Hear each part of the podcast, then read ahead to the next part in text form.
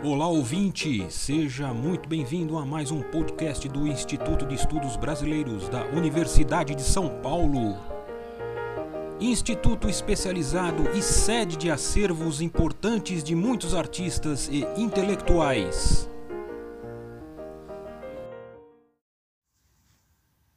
En un país el que se pasa hambre, ¿es necesario un Ministerio de Cultura?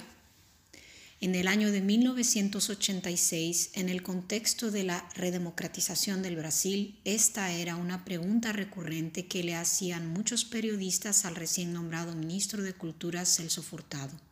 Soy Claudia Romero, he formado parte del equipo del proyecto Joven Pesquisador FAPESPI que trabaja en la conservación, organización, preservación y difusión del legado teórico de la museóloga brasileña Valdisa Rusio.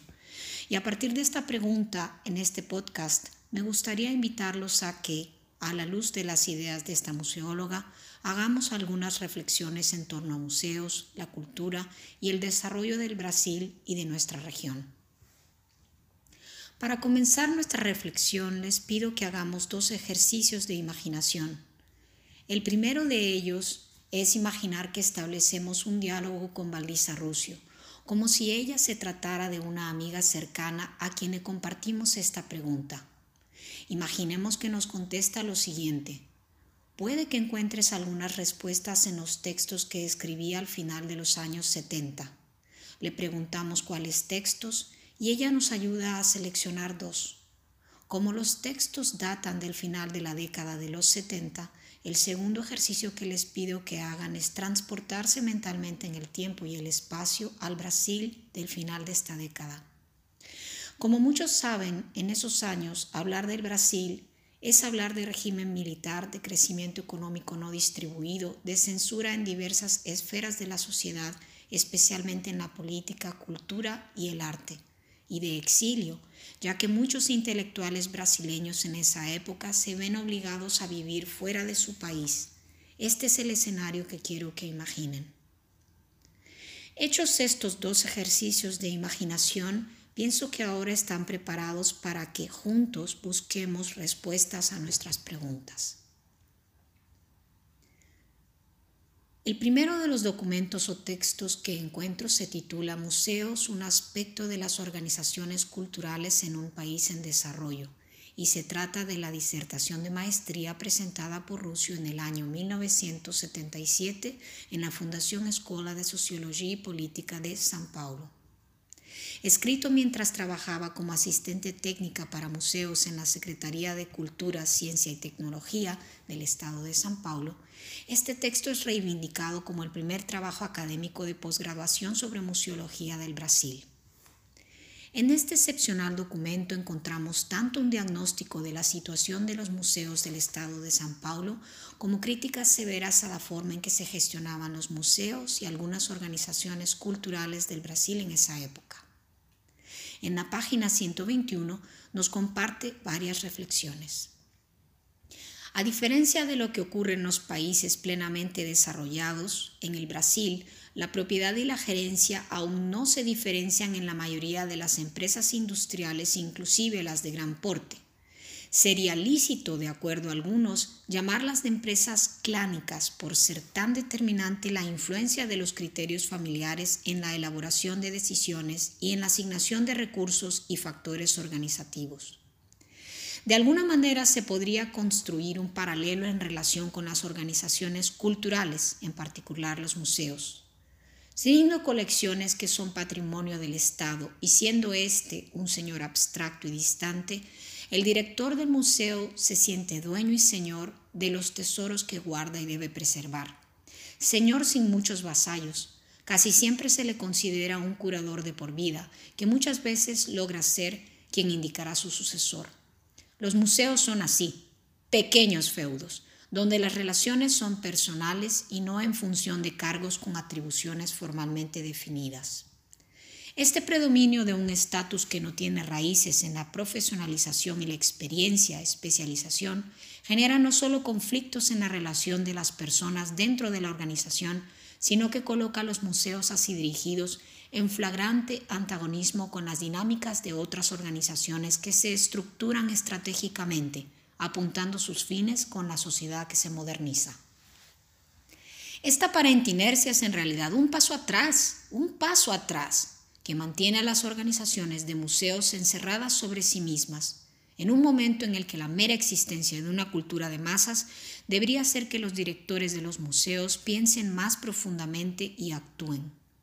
Los medios de comunicación y la tecnología, la educación laica y estatal, así como una serie de logros de nuestro tiempo, se pusieron al servicio del hombre y la democratización cultural. ¿Dónde nuestros museos funcionan en ese sentido? A partir de este trecho de este texto, Quisiera llamar la atención sobre tres elementos. El primero tiene que ver con el tipo de institución que la museóloga visualiza para la sociedad en la que vive. Para ella, los museos y las instituciones culturales deben estar al servicio de la sociedad y de su desarrollo, desempeñando el papel de agentes capaces de operar cambios a nivel personal y social. El segundo tiene que ver con la valentía y afán democrático de Rusio. Recordemos que criticar el status quo y hablar de democracia en el Brasil en un contexto de dictadura era un acto muy osado e inclusive arriesgado. Qué valiente eras, Valdiza. ¿No tenías miedo? El tercero tiene que ver con la acción que nace de la reflexión.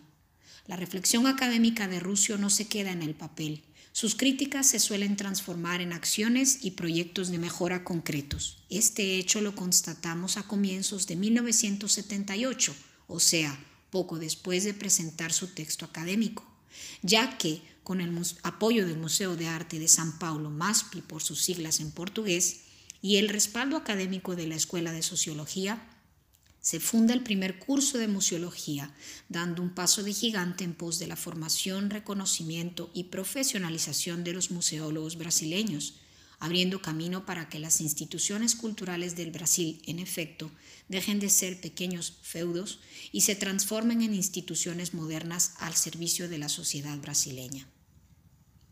El segundo texto que encuentro se titula El espíritu de Nairobi.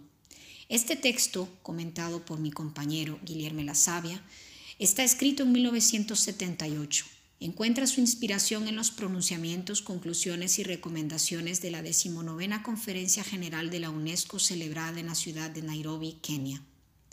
Valdiza nos comparte en primer lugar problemas que ella considera que son de vital importancia y que hay que resolver, y en ese sentido subraya que las instituciones dedicadas a la cultura, tales como la UNESCO, deben priorizar las acciones a favor de los derechos humanos y colocarse en contra del racismo y el colonialismo, ser formadores de opinión pública y ayudar a detener la corrida armamentista, fomentar el respeto a la identidad cultural, y deben posicionarse y buscar caminos para mejorar la condición de la mujer y de los jóvenes. Por otro lado, Rusio señala el simbolismo e importancia que representa el acto de devolver bienes culturales a su país de origen. En el texto Rusio nos dice, la devolución a los países de origen de los bienes culturales insustituibles de los que fueron despojados tuvo consecuencias más serias de lo que a primera vista nos puede parecer que avalados desde una perspectiva histórica, las colecciones, galerías y museos tienen su vida hasta épocas recientes ligadas a un enriquecimiento unilateral que se corresponde al despojamiento de unos a los otros. Y que si bien es verdad que así se preservaron muchas obras del genio humano, no es menos cierto que la retirada de objetos de sus lugares de origen representó una frecuencia, con frecuencia una mutilación del conjunto del paisaje y una cicatriz en el orgullo del pueblo que los perdió una mutilación de su proceso de autoconocimiento. Para Valdiza Rusio, los museos pueden dejar de ser espacios donde tradicionalmente se acumulaban objetos, muchos de ellos frutos del expolio, para llegar a transformarse en espacios propios para el autoconocimiento y desarrollo de nuestros pueblos. Asimismo, las instituciones culturales pueden llegar a ser lugares que generen críticas, debates, así como soluciones creativas para los múltiples desafíos que enfrentan nuestras sociedades. Y es en estas propuestas que encontramos respuestas a nuestra pregunta inicial. Un Ministerio de Cultura puede llegar, sí, a ser muy necesario en una sociedad que pasa hambre. Existe un antes y un después en la museología brasileña gracias a Valdiza Rusio. En muchos de sus escritos, así como en su trabajo empírico, constatamos una preocupación auténtica por transformar museos e instituciones culturales, otrora lugares para el disfrute de una pequeña élite, en espacios al servicio de toda la sociedad brasileña y de su desarrollo. Inspirados en el trabajo de Rusio, museólogos y profesionales de diversas áreas crearon o intentan continuar creando nuevos espacios para la inclusión y transformación de la sociedad, demostrando que la cultura puede ser una herramienta poderosa para alcanzar nuestro propio desarrollo.